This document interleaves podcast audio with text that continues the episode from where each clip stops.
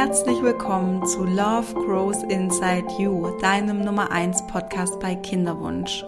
Mein Name ist Sandy Urban und ich begleite dich in deiner Kinderwunschzeit durch die Höhen und Tiefen, die du da durchmachst in allen Situationen, die du erlebst und ich möchte dir helfen, dass du gut durch diese Zeit durchkommst und dass du durchhältst, bis es endlich soweit ist, bis du Mama bist und ja, dafür ist, bin ich da, dafür ist meine Arbeit da, dafür gibt es diesen Podcast, dafür gibt es aber auch zum Beispiel mein Journal oder auch meine Einzelcoachings und Mentorings, meine 1 zu 1 Begleitung für dich. Und ja, ich möchte auf jeden Fall, dass du dich gut aufgehoben fühlst in allen Phasen des Kinderwunsches, egal wo du dich gerade befindest, dass du weißt, ich bin da für dich und ich kann und möchte dir helfen und du musst es nicht alleine schaffen. Du musst nicht warten, bis sich das alles von alleine einstellt mit der Leichtigkeit und dem Vertrauen und dem Optimismus und mit diesen Gefühlen wie oder mit, mit, mit dem zurechtzukommen, sehr viel kontrollieren zu wollen. Wir tendieren dazu, das immer alles selbst machen zu wollen. Und an dieser Stelle möchte ich dir sagen, nimm den Shortcut, nimm die Abkürzung, lass dir helfen dabei. Dann ist es, ist das schon mal leichter für dich und du musst dich nicht noch zusätzlich quasi, ja, selbst damit beschäftigen oder daran arbeiten, sondern du hast jemanden, in dem Fall mich, und ich nehme dich an die Hand und wir gehen da zusammen durch gemeinsam durch die Zeit, bis du hoffentlich ganz bald Mama bist. Und die Folge heute richtet sich an alle Paare. Mm, ich weiß, dass mir manchmal oder dass mir auch Frauen zu hören, die nicht in der Partnerschaft sind, die versuchen, ähm, ja, Single Moms zu sein, die versuchen, schwanger zu werden, ohne einen Partner an ihrer Seite, was ich auch richtig schön finde und ähm, ja, das äh, ja, ganz toll finde. Mm, die Folge heute, wie gesagt, geht es mehr um Partnerschaften.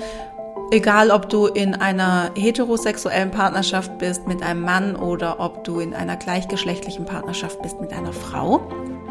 Ich werde der Einfachheit halber in dieser Folge von Mann und Frau sprechen, weil es einfach meine persönliche Lebensrealität ist, in der ich mich befinde. Ähm, und es fällt mir leichter, dann darüber zu sprechen. Aber falls du mit einer Frau zusammen bist, dann, ja, vielleicht kannst du das dann einfach in deinem Kopf äh, so ein bisschen für dich dann umdrehen und dass du die Tipps und Tricks und Empfehlungen, die ich heute für dich habe, zum Thema, wie wird der Kinderwunsch nicht zur Beziehungsfalle, dass du es auch auf dich anwenden kannst. Und ja, wir starten rein. Ich wünsche dir ganz, ganz viel Freude, viele Impulse, viele Inspira viel Inspiration in äh, dieser Folge und ja, viel Spaß.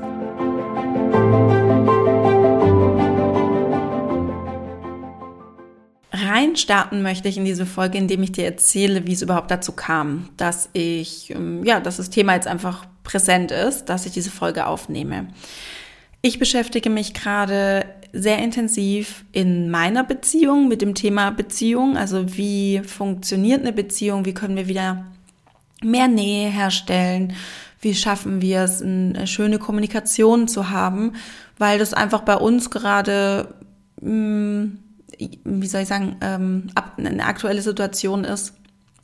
Einfach auch durch das, dass ich wieder vermehrt anfange zu arbeiten, ähm, oder also dass ich mehr anfange zu arbeiten dass wir einfach eine, ein Kind zusammen haben, eine Tochter zusammen haben.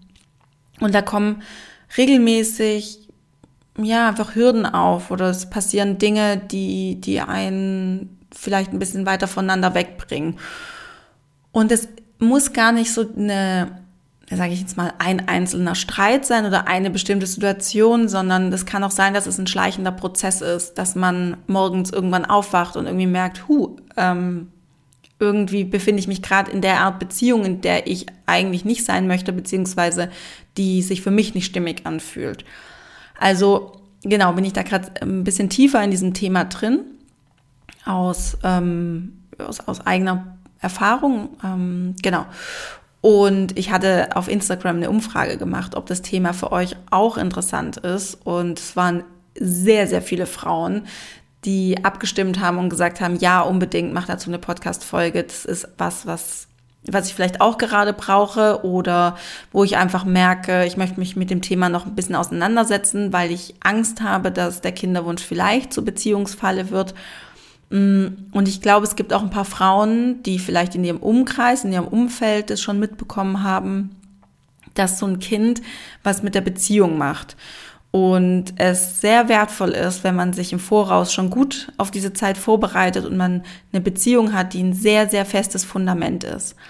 Und mein Mann und ich, wir hatten auch dieses feste Fundament. Also die, die Kinderwunschzeit war für uns ehrlich gesagt nicht so ein Beziehungskiller oder irgendwie so ein, eine große Herausforderung. Klar, wir hatten auch so die ein oder anderen Themen.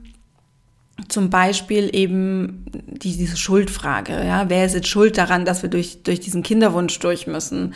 Ähm, Warum es länger dauert? Das ist tatsächlich auch was, was ich in, in meiner meinen Coaching-Begleitung auch das ein oder andere Mal schon gehört habe, mm, dass sich die Paare manchmal gerade auch in, in so Streitsituationen gegenseitig Vorwürfe machen oder vielleicht auch nicht offen kommuniziert, aber so insgeheim sind diese Vorwürfe da. Und das sind alles so kleine Knicke in der Beziehung, die nicht schlimm sind, die eine wirklich gut, gute Beziehung aushalten kann. Aber man muss sie halt reparieren, diese Knicke. Weil wenn es irgendwann zu viele sind, da häuft sich zu viel auf, dann fehlt das Vertrauen dann fehlt diese Tiefe in der Beziehung, weil man sich nicht mehr öffnen möchte oder öffnen kann, weil man zu sehr Angst hat, verletzt zu werden von der anderen, von, von dem anderen. Und wenn ihr dann Eltern seid, gerade im ersten Jahr, es ist eine sehr intensive Zeit, deine, dein Fokus wird sehr auf das Kind gehen, die ähm, deine Energie wird auf dieses Kind gehen und du wirst die Bedürfnisse dieses Kindes erfüllen und dein Mann steht so ein bisschen daneben und denkt sich vielleicht, hm, ja und ich, also bisher war ich immer so die Person, mit der du viel im Körperkontakt warst, auf dessen Bedürfnisse du geachtet hast und jetzt bin ich quasi nur noch so ein Sidekick, also irgendwie so, so jemand, der halt da ist.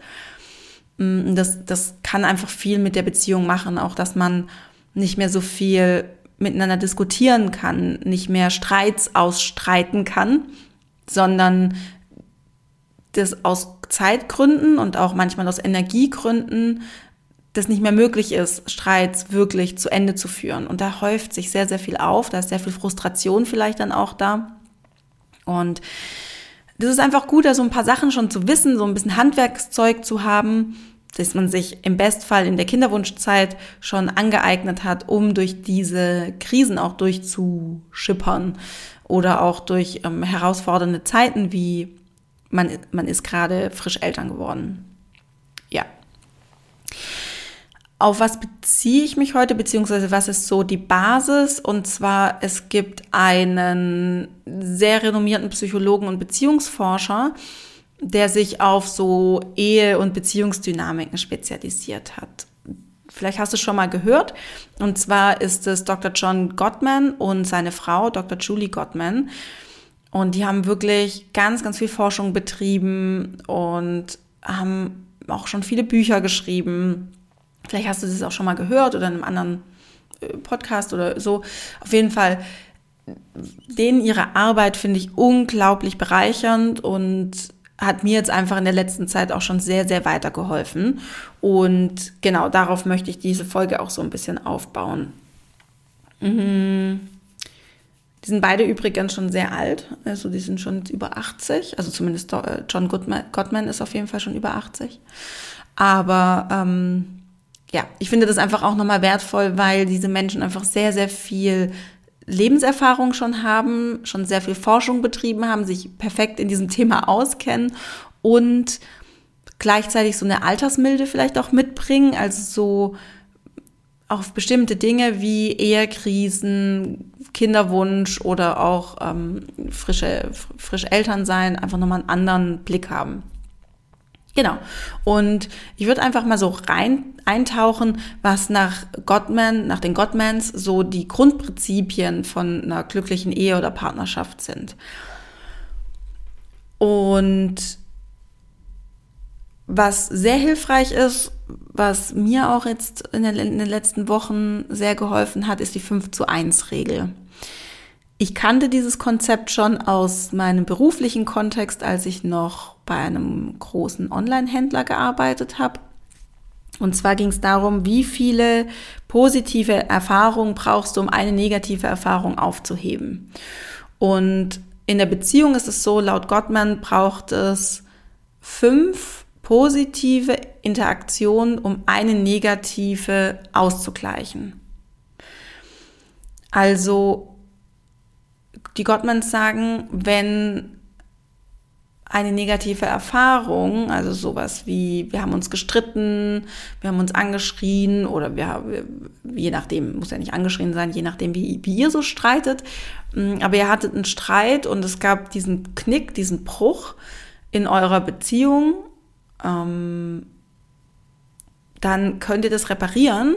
Es braucht dafür fünf positive Interaktionen. Komplimente, Mm, körperliche Zuwendungen, dass ihr, kann natürlich auch Sex sein natürlich, dass ihr schaut, okay, was, was braucht der andere gerade oder ihn auch fragt, also hier vielleicht auch so eine Frage, die, die da hilfreich sein kann, die ich jetzt auch mit meinem Mann jeden Tag praktiziere, ist, was kann ich heute für dich tun, damit du dich geliebt und gesehen fühlst? Ich finde, das ist so eine schöne Frage und es ist witzig, weil ich, als ich diese Frage das erste Mal meinem Mann gestellt habe, hat er mich angeschaut und hat gesagt, wow, also allein, dass du mir diese Frage stellst, dadurch fühle ich mich gerade total geliebt und gesehen.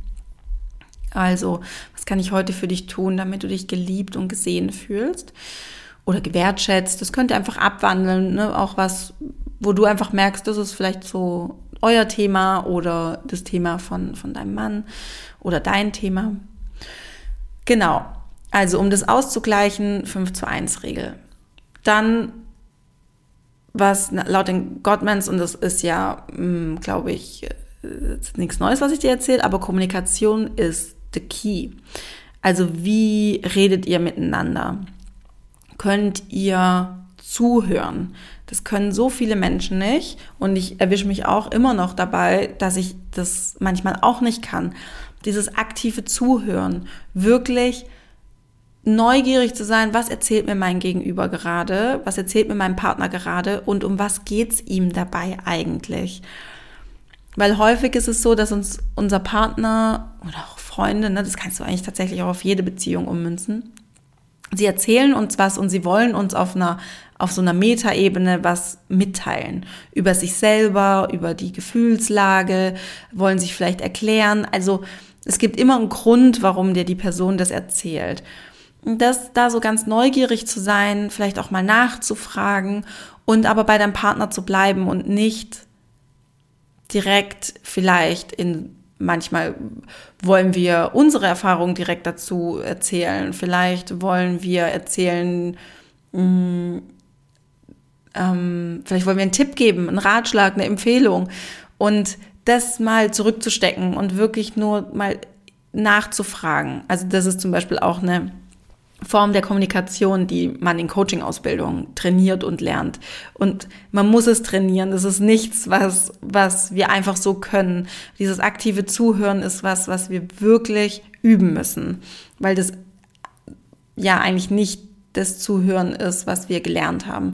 Aber wenn das jemand macht, mit dir oder wenn du das mit deinem Partner machst, dieses aktive Zuhören, du fühlst dich so gewertschätzt, du fühlst dich so gesehen und du hast wirklich das Gefühl, hey, der andere interessiert sich für mich und ich bin dem anderen wichtig und das, was mir wichtig ist, ist dem anderen wichtig und das gibt uns so ein Gefühl von, wir gehören zusammen.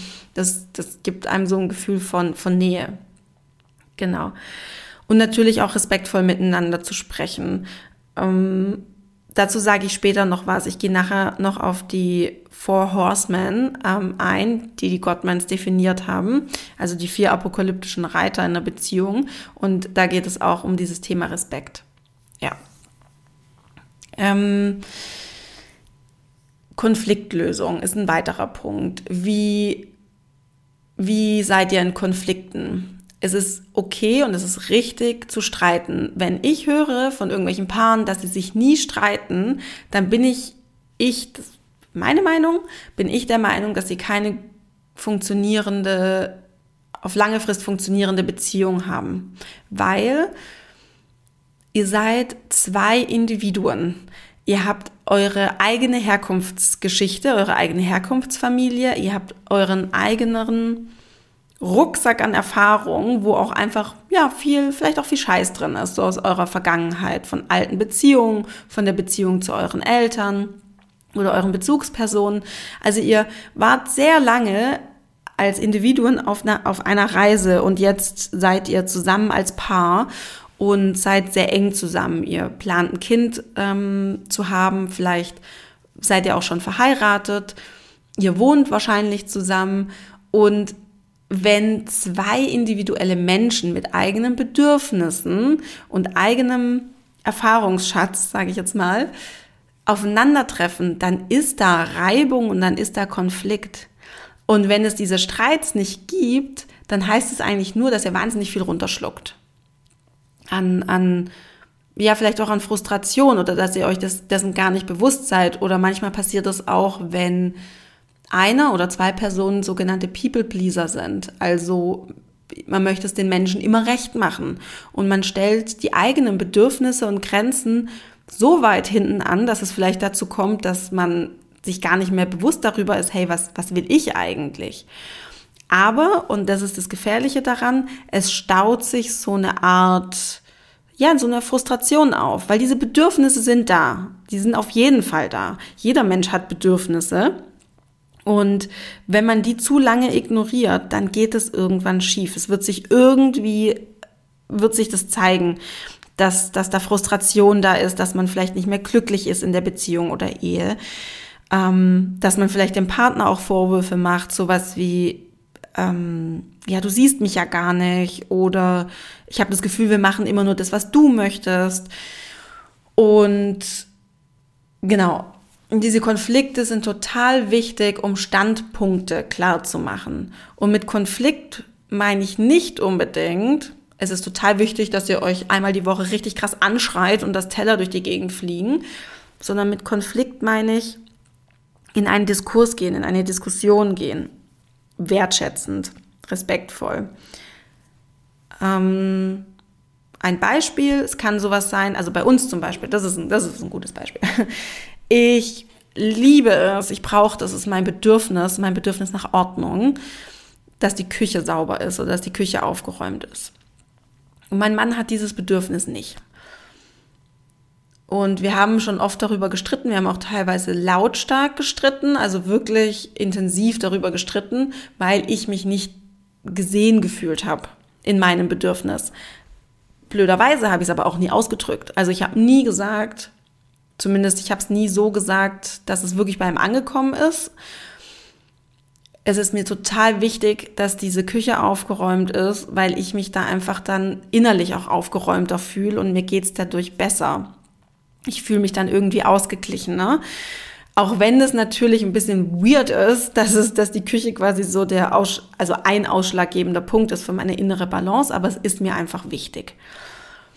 Und was man, was dann passiert ist, ist, dass mein Mann, wenn ich zu was gesagt habe, so hey, ähm, der, die Küche ist so dreckig oder warum hast du denn jetzt nicht aufgeräumt nach dem Kochen oder so, es liegt ja alles noch rum, ist er automatisch in so eine Defensive gegangen. Also er ist auch in so eine mm, in so eine Kampfbereitschaft gegangen. Es kommt ein bisschen drauf an, wie ihr selber oder auch wie euer Partner drauf ist, wie ihr dann auf sowas reagiert. Also es kann zum Beispiel auch sein, dass ne, das ist dieses Fight, Flight, Freeze. Also geht ihr in einen Fight-Modus, geht ihr in einen Kampfmodus, werdet ihr aggressiv oder nicht aggressiv, das ist vielleicht ein bisschen zu viel, aber streitet ihr dann wirklich oder geht ihr in einen Fluchtmodus? Das ist so dieser Flight-Modus, dass ein Partner einfach wegläuft. Ähm, oder geht ihr in so einen Freeze-Modus, dass der eine Partner nur so dasteht und sich das anhört und irgendwie gar nicht reagiert? Gibt's ja auch, ne? Und da gibt's dann auch nochmal solche Feinheiten wie gibt Menschen, die sind sehr offen aggressiv ähm, oder offen streitlustig, sage ich jetzt mal, die das dann auch verbalisieren. Zu denen gehöre ich dann auch. Also ich werde dann, ich erhebe meine Stimme. Ähm, vielleicht auch, wenn es dann wirklich sehr, sehr hitzig wird, dann passiert es auch, dass ich ähm, verbal aus, ähm, austeile. Und mein Partner, mein Mann ist eher so passiv-aggressiv. Also der schafft es ganz gut, so eine Aggressivität reinzubringen, aber so, dass ich ihm nichts dass ich ihm nichts wirklich nachweisen kann, sage ich jetzt mal. Ich vergleiche das immer damit und so habe ich es ihm auch erklärt, weil das für ihn lange nicht so ganz greifbar war, was, was an seinem Verhalten passiv-aggressiv ist.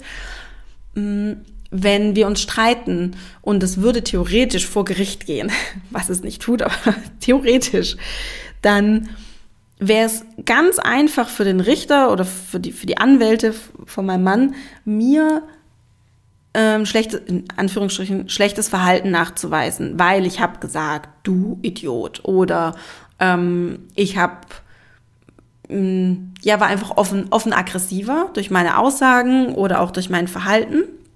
Und mein Mann ist vom Typ her eben, hat dieses passiv-aggressive, was übrigens genauso schlimm ist, wie offen-aggressiv zu sein. Nur ist es, ist es kaum nachweisbar. Also er sagt zum Beispiel Dinge viel, so ein bisschen vielleicht auch ähm, eher zynisch oder ironisch oder hat einfach ähm, die, die Art und Weise, wie er Dinge sagt, äh, ist quasi das Aggressive.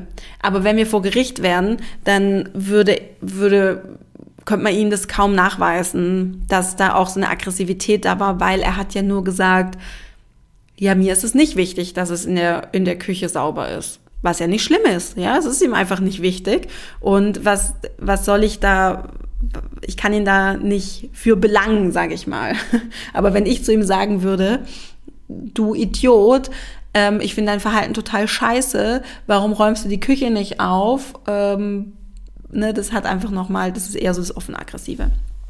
Also, um nochmal zurückzukommen, es gibt diesen Fight-Flight-Freeze-Modus, also je nachdem, wie er dann miteinander, miteinander streitet. Und diese Konflikte sind in der Beziehung da. Das kann zum Beispiel auch im Kinderwunsch da sein, dass so Konflikte da sind wie, ihr würdet euch wünschen, dass euer Partner mitkommt zum Transfer oder zur Punktion, wenn ihr in der Kinderwunschklinik seid, oder dass es eurem Partner vielleicht auch mal wichtig ist, irgendwie im Kinderwunschzentrum anzurufen und einen Termin zu machen. Also das sind so, sage ich jetzt mal so Beispiele, wo es einfach so Konflikte sind. Und ähm, ich überlege gerade, ob ich an der Stelle jetzt schon drauf eingehe oder nachher bei den Four Horsemen, bei den apokalyptischen Reitern. Mm, ja, also doch, ich gehe jetzt einfach an der Stelle äh, darauf ein, weil das ist was, was meinem Mann und mir geholfen hat, in, wie wir jetzt, jetzt ähm, sehr bewusst mit den Konflikten umgehen. Da ist auch nochmal wichtig zu sagen, so bewusst mit sowas umzugehen, auch in der Beziehung und mit Konflikten umzugehen, dafür braucht es Energie. Wenn wir keine Energie haben, wenn wir müde sind, wenn wir erschöpft sind, durch Kinderwunsch, durch irgendwelche Rückschläge, die wir dort erlitten haben, durch berufliche Themen oder eben wenn man frisch Eltern ist, da hat man meistens sehr wenig Energie. Da passiert es dann, dass man diese Impulskontrolle nicht mehr hat und dass man viel schneller in so Streitigkeiten reinrutscht. Also vielleicht erkennst du das bei euch in der Beziehung auch, wenn es euch beiden nicht so gut geht, wenn ihr ein niedriges Energielevel habt, dann streitet ihr euch viel häufiger, weil ihr nicht, nicht diese Impulskontrolle habt. Ähm, genau. Also, was machen wir momentan? Wir versuchen ganz achtsam miteinander zu sprechen. Was ist wirklich gerade unser Bedürfnis? Und der andere versucht es so zu hören, nicht auf der Ich greife dich an Ebene, sondern auf der Oh, mein Partner versucht mir hier gerade was zu erzählen, was ihm wichtig ist. Ich bin jetzt mal ganz neutral und neugierig und ich bin ja mit meinem Partner zusammen, meiner Partnerin, ähm, oh, weil ich sie liebe und ich möchte, dass meinem Partner, meiner Partnerin gut geht.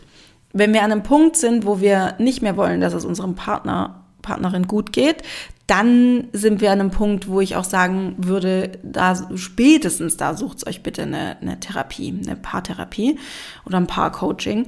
Ähm, aber wir gehen jetzt mal davon aus, von diesem, ähm, wir wollen, dass es dem anderen gut geht. Also, in unserem Fall ist es so. Ich sage meinem Partner, ich komme nicht mehr rein in die Küche und sage, boah, wie sieht's denn hier aus? So eine Scheiße, sorry, aber so eine Scheiße. ähm, sondern ich sehe, dass die Küche ausschaut und gehe zu meinem Partner und sag ihm, hey, ich habe irgendwie gerade keine Energie, die Küche aufzuräumen oder ich möchte sie gerade auch nicht aufräumen, weil ich auch das Chaos nicht verursacht habe und ich würde mich total freuen. Es würde mir gut tun, wenn du die Küche aufräumst. Ähm, oder wir machen es zusammen. Vielleicht, wenn das für dich in dem Moment sich stimmig anfühlt. Wenn es das nicht tut, dann eben zu sagen, okay, wie, wie wollen wir das machen mit der Küche? Weil ja, mir ist einfach wichtig, dass sie aufgeräumt ist. Und dann ins Gespräch zu gehen. Also mein Partner, also mein Mann hat jetzt auch gelernt, nicht direkt in so eine Defensive zu gehen, nicht direkt in so einen Angriffsmodus, sondern einfach das für sich ganz neutral zu betrachten. Okay, Sandy kommt jetzt gerade und sagt, die Küche sieht aus und sie möchte, dass ich die aufräume oder sie wünscht sich das, weil es ihr wichtig ist. Und Genau, was ganz wichtig ist, ist, dass ich eben auch kommuniziere, wie meine Gefühle sind. Was macht es mit mir? Ja, das ist ein ganz wichtiger Punkt, den hatte ich gerade vergessen. Aber der ist wirklich extrem wichtig und das machen wir gerade in all unseren Konflikten, dass wir über unsere Gefühle sprechen, die dahinter stecken. Also, ich komme zu ihm und sage, die Küche sieht aus und irgendwie macht mich das gerade traurig, weil ich mich ja, wie so ein bisschen, ich fühle mich nicht gesehen in meinen Bedürfnissen und das macht mich traurig, weil mir ist es total wichtig. Und wenn die Küche so nicht aufgeräumt ist, dann ist es bei mir, ich weiß, dass es nicht deine Intention ist, Schatz, aber bei mir kommt es so an, wie die, dir ist es nicht wichtig, dass ich in meiner inneren Balance bin. Ich bin dir nicht wichtig genug, dass du diese Küche aufräumst. Das ist das, was bei mir ankommt und das, das macht mich halt voll traurig und das ist das bringt mich irgendwie auch emotional von dir weg, weil ich dann irgendwie denke, wir spielen nicht im gleichen Team, auch wenn das nicht so ist. Und das ist eine ganz andere Gesprächsgrundlage, die man dann hat, weil der Partner automatisch dann sagen wird, boah, ich will nicht, dass du dich so fühlst. Und ähm, genau, ich werde mich darum kümmern, das aufzuräumen. Oder ich kann es jetzt gerade nicht machen, aber ich verspreche dir, ich mache es in einer Stunde oder in, heute Abend oder sowas. Ist das okay für dich? Und dass, dass man sich selbst auch gesehen fühlt in seinem Bedürfnis und in seinem, ja, in dem, was einem wichtig ist. Und da, was uns, was uns da auch nochmal geholfen hat, ist die Unterscheidung von ähm, Schuld und Scham. Weil mein Part, mein Mann hat, ja, also egal, also mein Mann hat immer die, oder hat die, hatte die Tendenz, dass er sich dann sehr angegriffen gefühlt hat, weil es er das als Angriff seiner Person gesehen hat. So, du bist nicht richtig, wie du das machst. Oder äh, eigentlich, du bist nicht richtig. Du bist kein guter Partner, du bist kein guter Ehemann. Und das war ja gar nicht meine Intention. Es war wirklich, also ich wollte ihn ja nicht persönlich angreifen in seiner Person. Und das ist quasi das, was Scham ist, dieses Ich bin nicht richtig.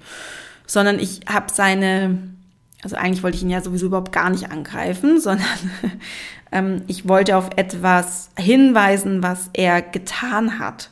Und da geht es eben um Schuld. Und in dem Moment ist er ja schuld. Also es ist ja so, dass die Küche nicht aufgeräumt ist und das ist seine, seine Schuld.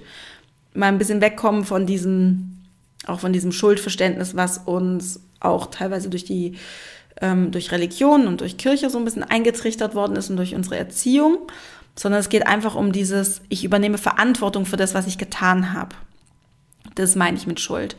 Also er hat die Küche nicht aufgeräumt, obwohl er oder er hat gekocht und er hat die Küche nicht aufgeräumt und das ist seine Verantwortung. Also er hat es nicht gemacht, das ist seine Schuld. Also ich beziehe mich quasi mit dem, was ich dann sage, was mich nervt, beziehe ich mich auf etwas, was er getan hat oder nicht getan hat, aber nicht auf seine Person. Und das ist auch nochmal ganz wichtig, war, das war bei uns ganz wichtig, darüber zu sprechen, dass er Scham empfindet, ich bin nicht richtig, ich bin kein guter Ehemann, ähm, ich, ich, hab das, ich bin nicht gut genug und so weiter, dass es mir gar nicht darum geht, nie, sondern mir geht es um das Thema Schuld ähm, und Verantwortung.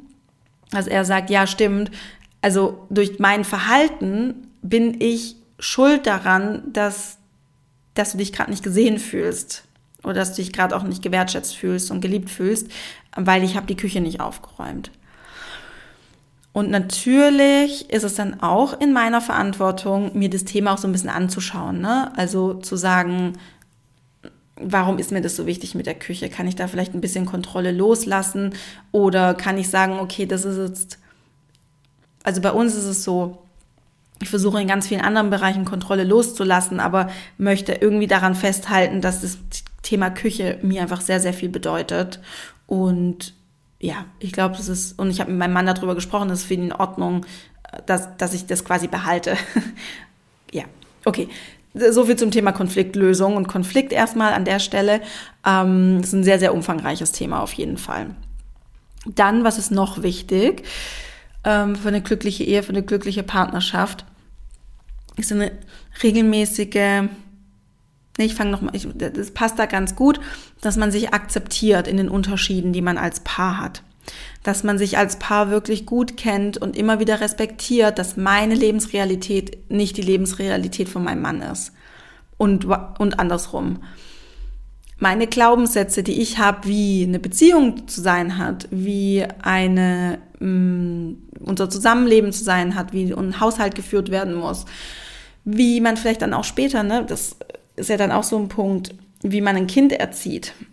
Also es ist gut, wenn man so gemeinsame Werte teilt und gemeinsam in eine Richtung läuft. Gleichzeitig wird es immer Unterschiede geben und die zu akzeptieren.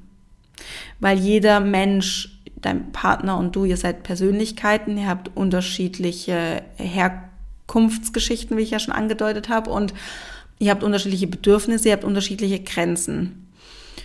Und es ist wichtig, diese Fähigkeit zu haben, diese Unterschiede, die man hat, auch annehmen zu können, zu akzeptieren und sich gegenseitig zu unterstützen.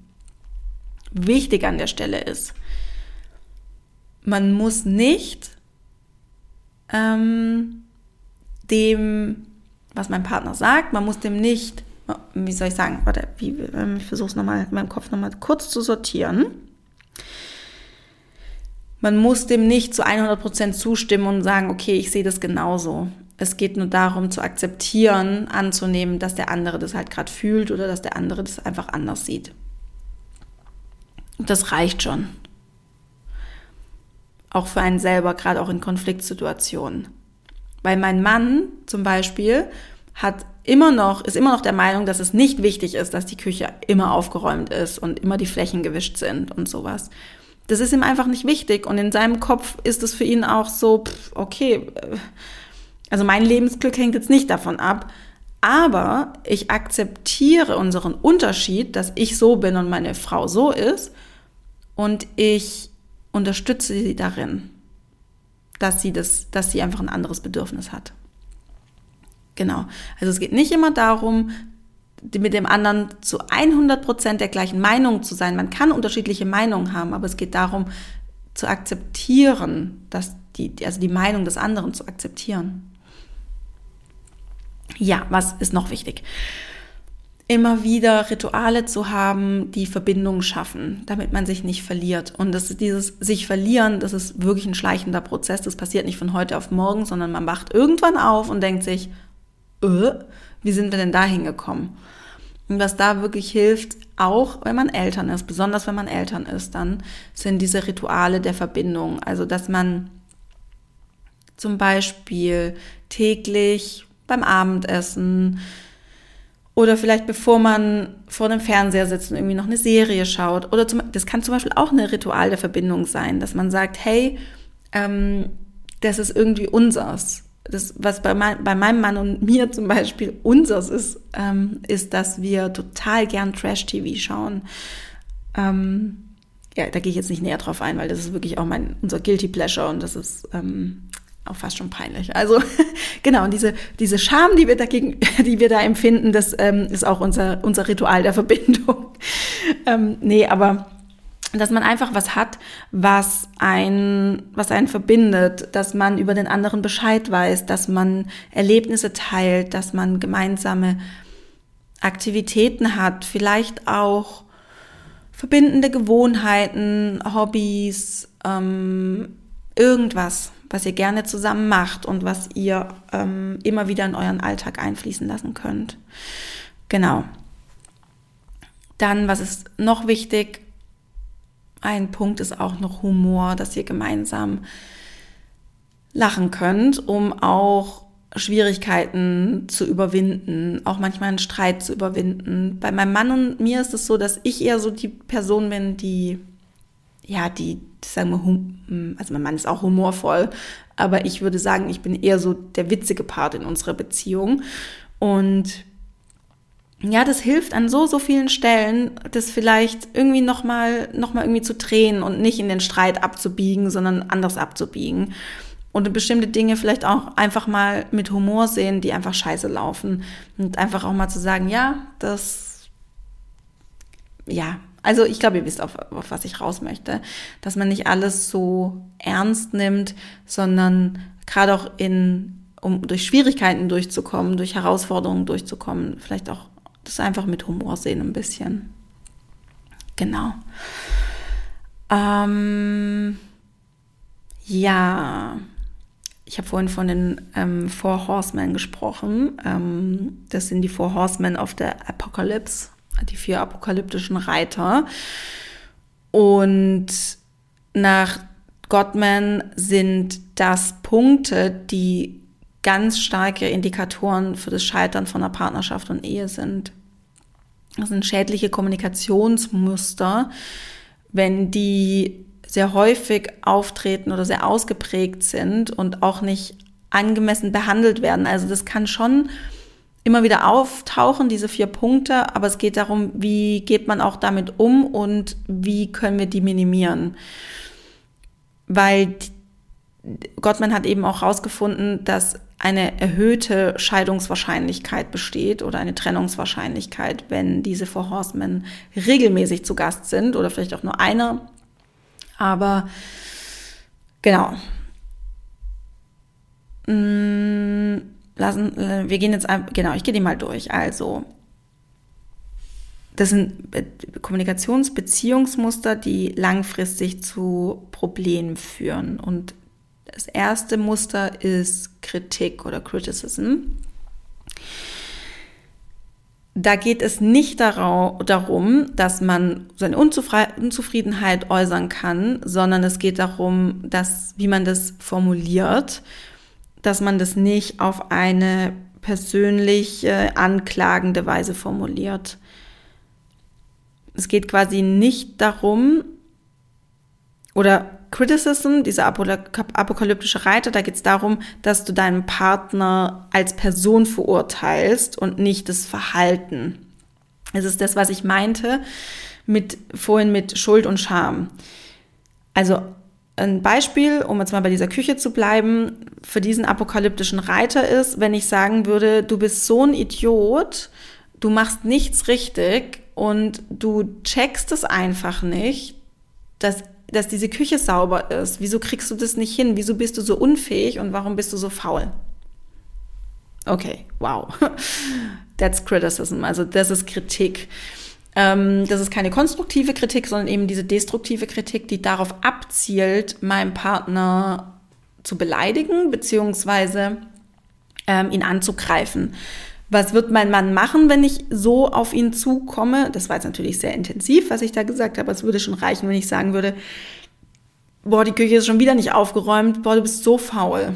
Das reicht eigentlich schon. Weil was wird dein Partner dann machen? Wird sofort in den Angriff gehen. Weil es natürlich auch ein Angriff ist. Klar. Und er wird einen Gegenangriff starten, um sich zu verteidigen. Also entweder zieht er sich dann zurück oder er wird, ähm, er wird sagen, oh, du mit deinem Kontrollwahn, äh, lass doch mal die Küche Küche sein, ist doch nicht so wichtig, äh, geh weg, zum Beispiel. Genau, und wenn diese, diese D, also wenn, ähm, wenn, oh Gott, okay, sorry, ich lasse es einfach drin, ich werde es nicht rausschneiden. Ähm, wenn ihr euch so streitet oder wenn du deine Bedürfnisse oder auch dein Partner, ne, ich rede jetzt nur, vielleicht nur von dir, aber es geht natürlich auch für deinen Partner, seine Bedürfnisse so kommuniziert, auf so eine sehr ähm, verurteilende Art und Weise, das bringt euch nicht weiter und es wird immer wieder zu Streits führen und, und das ist so eine Streitloop, aus der ihr dann schwer aussteigen könnt. Genau. Die, dann die zweite, ach so, genau, ein Punkt dazu, auch zum Thema Konflikt möchte ich noch sagen. Und zwar, wenn du bemerkst oder ihr bemerkt, dass ihr euch im Streit, dass ihr immer wieder über das gleiche Thema streitet. Immer wieder. Es ist immer wieder das gleiche Thema. Bitte hört sofort auf damit, weil ihr kommt dann anscheinend an dieser Stelle nicht weiter. Und die Fronten sind da so verhärtet. Entweder versuchst du es, sorry, entweder versuchst du es mal ähm, mit einer anderen Herangehensweise, zum Beispiel, dass du deinem Partner sagst, wie du dich fühlst, wie es dir gerade wirklich geht, was dir wichtig ist, was dir weh tut, was dich verletzt. Mm, also auf die Gefühle, dass du das mal da so versuchst. Und wenn das auch nicht funktioniert, dann sucht euch da wirklich jemanden, der so, ja, der einfach eine dritte, eine dritte Person ist, die das von außen sieht, die das neutraler sieht, die das irgendwie ein bisschen lenken kann oder die mit euch das schafft, auf diese nächste Ebene zu gehen, um über eure Gefühle zu sprechen oder was da wirklich dahinter steckt, hinter diesem Streitthema. Genau. Okay, der zweite Punkt oder der zweite ähm, apokalyptische Reiter ist Verachtung. Und Verachtung ist eine ganz, ganz zerstörerische Form der Kommunikation. Also bei Verachtung geht es darum, dass es eine Geringschätzung deines Partners ausdrückt, ähm, vielleicht sogar Spott, Herablassung und auch so dieses Gefühl, dem Partner überlegen zu sein. Und das ist was, was sich gerade auch in langjährigen Beziehungen so ein bisschen einschleichen kann, wenn man das Gefühl hat, naja, der Partner bleibt ja eh, wenn man den so ein bisschen für gegeben hält, ne, so for granted. Also der ist eh da, der bleibt auch, egal was ich mache. Und dann kann sich das so ein bisschen einschleichen. Ähm, so ein bisschen von oben herab auch. Also wenn einer von euch beiden das Gefühl hat, ja, ich bin dem, ich bin hier irgendwie überlegen, ich bin vielleicht was Besseres, wie, auf, auf was sich das auch immer bezieht. Ne? Ich bin was Besseres, weil ich mehr Persönlichkeitsarbeit mache als mein Partner. Oder ich bin was Besseres, weil ich mein Leben besser unter Kontrolle habe.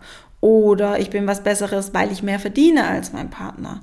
Das sind alles so, das ist ganz fein manchmal, auch ganz subtil. Aber das bricht euch in der Beziehung das Genick. Also wenn ihr nicht auf Augenhöhe seid, sondern sich ein Partner überlegen fühlt, dauerhaft, ähm, dann das ist, das ist zerstörerisch. Dieses Verhalten kann sich zum Beispiel durch Mimik ausdrücken, ich sage nur Augenrollen, ähm, durch Sarkasmus auch, durch Beleidigungen, klar, und vielleicht auch so ein bisschen so herabsetzende Bemerkungen, die dann so fallen.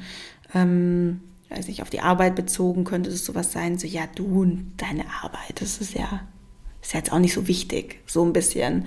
Ähm, ja, genau. Oder ich überlege gerade, ob mir noch ein Beispiel einfällt, was man, was im Kinderwunsch vielleicht häufig ist. Ja, vielleicht sowas wie, ja, ich mache eh auch alles im Kinderwunsch und du, du musst, also wenn du das jetzt zu deinem Partner sagen würdest, und du musst halt einmal im Monat oder einmal in diesem Zyklus dann zum Orgasmus kommen, wow, das, also da leistest du ja nicht so viel und ich mache hier die meiste Arbeit und äh, ich manage das hier alles. Ne? Das ist auch nicht auf Augenhöhe, sondern das ist auch sehr herabsetzend. Genau. Also Verachtung als zweiter apokalyptischer Reiter. Der dritte wäre Verteidigung, also dieses Defensiveness, ähm, dass man auf Beschwerden oder Kritik Kreatik, Kreatik, Gott, Beschwerden oder Kritik nicht mit, ja, vielleicht einer Entschuldigung reagiert oder mit offenem, mit, mit einem offenen Mindset, sondern direkt in die Verteidigung übergeht.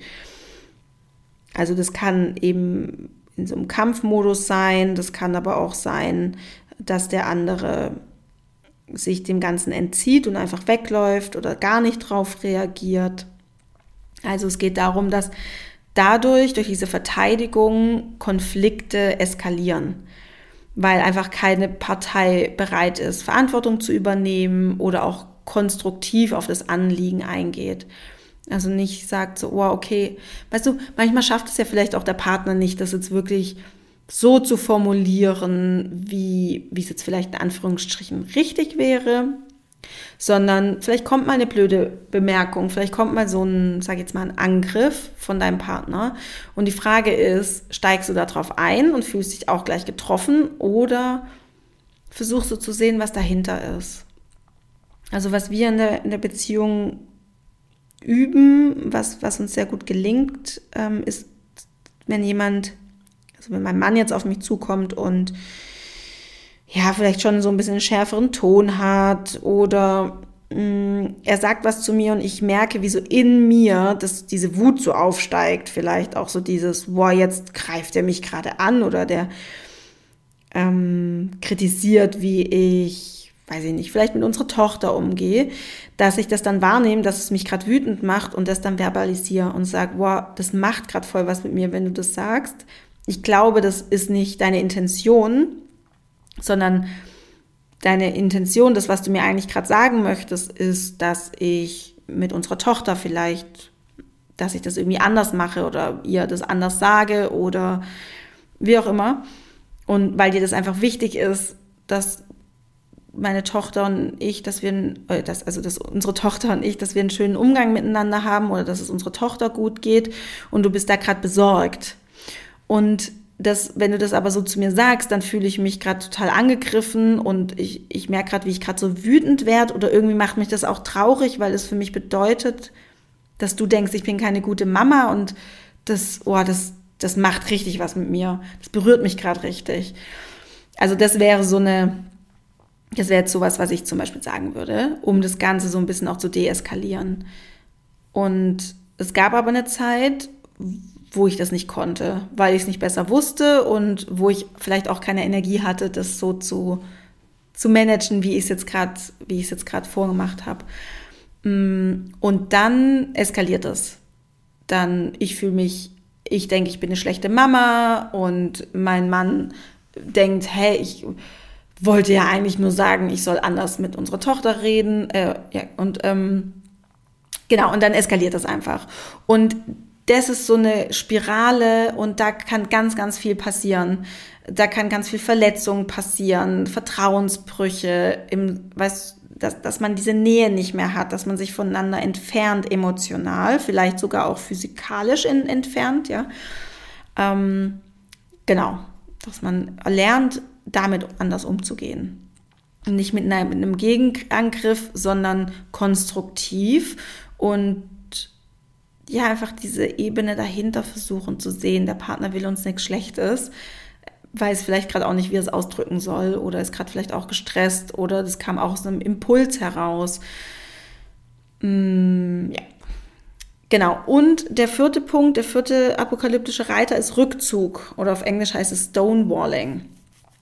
Also Rücktritt oder Rückzug tritt, äh, tritt dann auf, wenn dein Partner sich oder du dich aus der Kommunikation zurückziehst oder emotional abschottet oder sich distanziert.